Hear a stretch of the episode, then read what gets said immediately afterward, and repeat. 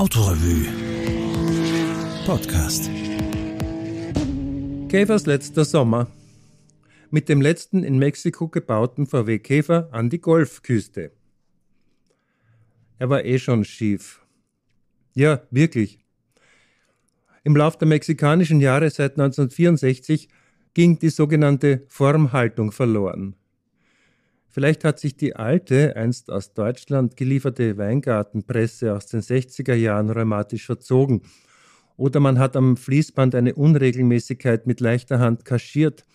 Jedenfalls stimmt der Heckbereich nicht mehr so ganz, sodass man extra schiefe Stoßstangenhalterungen produzieren muss, damit sich das alles wieder ausgeht. Jo, es war wirklich Zeit für das Ende. Man muss nicht traurig sein, vor allem wenn man gerade noch nachfragte, äh, der wird noch gebaut? Wusste ich gar nicht. Puebla liegt eine gute Autostunde von Mexico City Airport entfernt. Das Werk ist gut zu erreichen. Volkswagen besitzt eine eigene Autobahnausfahrt. So bekommt man schon einen guten Eindruck über die Stellung von Volkswagen in Mexiko. Generell kann man sagen, es gibt praktisch keinen Mexikaner, der nicht in irgendeiner Form einmal mit dem Vocho, wie man ihn hier nennt, zu tun gehabt hätte, egal ob gefahren, selbst drin gezeugt, geerbt oder als Taxi benutzt. Der Käfer ist hier Volksgut. Zu Ehren des Produktionsendes hat man eine letzte Serie, die 3000 Stück starke Ultima Edition, aufgelegt. Sie kann in einer Schicht gefertigt werden, die Zeit läuft nicht. Sämtliche Modelle werden als Liebhaberstücke aufgekauft. Wer als letzter vom Band hüpft, kommt ins Museum oder zum Papst. Ehe das geschieht, möchte ich ihm aber noch das Meer zeigen. Schau, kleiner Käfer, hier ist dein Weg zu Ende, die Golfküste. Doch erst muss er noch gebaut werden. Die schweren Pressen, manche noch aus den 50er Jahren, scheinen sich beim Blech zu entschuldigen, ehe sie mit großem Kavum einen Seitenteil, einen Kotflügel oder die markante Bughaube aus der Platte stanzen und formen. Die Menschen hier wirken besonders klein. Die Arbeit am Fließband, das sich an sein Delta voranwälzt wie ein mählicher Tropenfluss, ist anspruchsvoll und vielseitig. Autogen und Schutzgas sind hier noch im Einsatz. Es wird einiges gehämmert und zugerichtet, nachgefeilt und ausgeputzt. Gerade werden die Dachrinnen kunstfertig angeschweißt. Die Funken fliegen kreuz und quer. Anderswo würde man Handarbeit dafür reklamieren. Über den wichtigsten Stationen sind Altäre eingerichtet. Doch auch der Segen der Mutter Gottes de Guadalupe hat jetzt sein Ablaufdatum erreicht. In Plastikfolie verpackt, nur mit einer mikrometerfeinen Grundierung versehen, warten die fertigen Modelle wie ein Geisterzug im Freien, um die ultrasaubere Lackieranlage überstellt zu werden. Nebenan auf der Einfahranlage sieht man Volkswagen-Fahrzeuge aus der modernen Produktion, die sich auf den Rüttelpassagen aufwärmen für die großen Weltmärkte. VW New Beetle, New Beetle Cabrio, Jettas US-Version. Der kleine Wagen, wie er in Disneys ersten Herbie-Film genannt wurde, hat sich zum letzten Fest besonders hübsch gemacht. In seiner finalen Aufmachung lässt er noch einmal die großen Zeiten anklingen, die 50s und 60s, als der internationale Erfolg anbrach und das deutsche Wirtschaftswunder zu rollen begann und nicht mehr aufhören wollte. Jeder von uns weiß, dass wir es hier längst mit einem Symbol zu tun haben.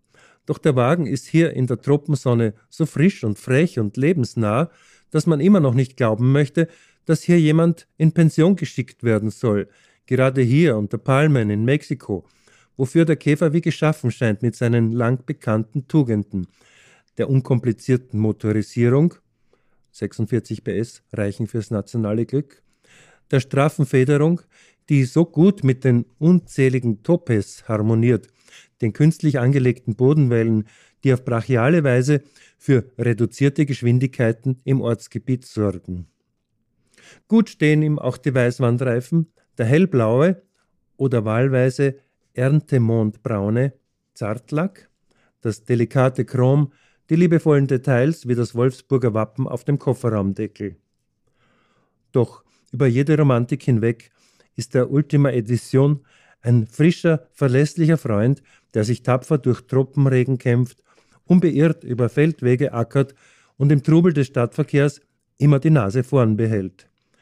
Einzige Panne an einer Privattankstelle, die sich an der Umleitungsstraße einer Umleitung befindet, also ziemlich weit weg vom öffentlichen Geschehen, vergisst die freundliche Mama, den Tankdeckel aufzuschrauben, nachdem sie drei Kanister gelber Flüssigkeit in den Tank geleert hat.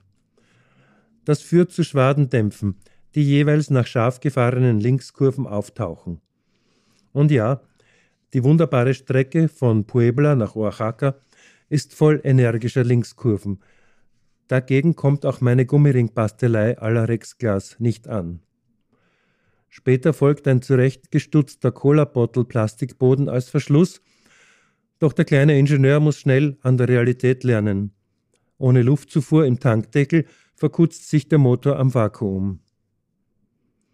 Wir kommen in Gegenden, wo die Kette von Cortés Schiff noch um einen Ceiba-Baum geschlungen ist und eine Hängebrücke regelmäßige Trittfolgen verübelt. Hunde und Katzen wissen hier noch nicht, dass sie Feinde sind, und die Kokosnüsse schmecken schal wie Brackwasser.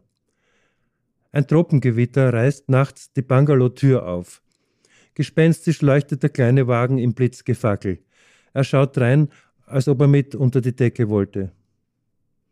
Morgens drehe ich den Duschhahn auf. Er schießt mir waagrecht in den Bauch, ein kalter Wasserstrahl hinterher. Man wird hier noch eine Weile auf sanften Tourismus setzen müssen. Das Meer bei Veracruz, die Golfküste. Kaum geparkt, geht der kleine Wagen eine optische Symbiose mit dem Himmel und dem Wasser ein. Des Meeres und der Liebe Wellen scheinen ihn zu umschmiegen, doch ehe die Flut kommt, führen wir ihn an den Platz mit den lustigen Männern, die sich reisenden Touristen als Autowäscher empfehlen. Sie sind so angetan von der symbolischen Tragweite ihrer taufähnlichen Handlung, dass sie gar kein Geld nehmen wollen. Nein, das stimmt natürlich nicht. Aber um fünf Pesos konnte ich den Burschen runterhandeln, weil das Auto schließlich nur angestaubt war.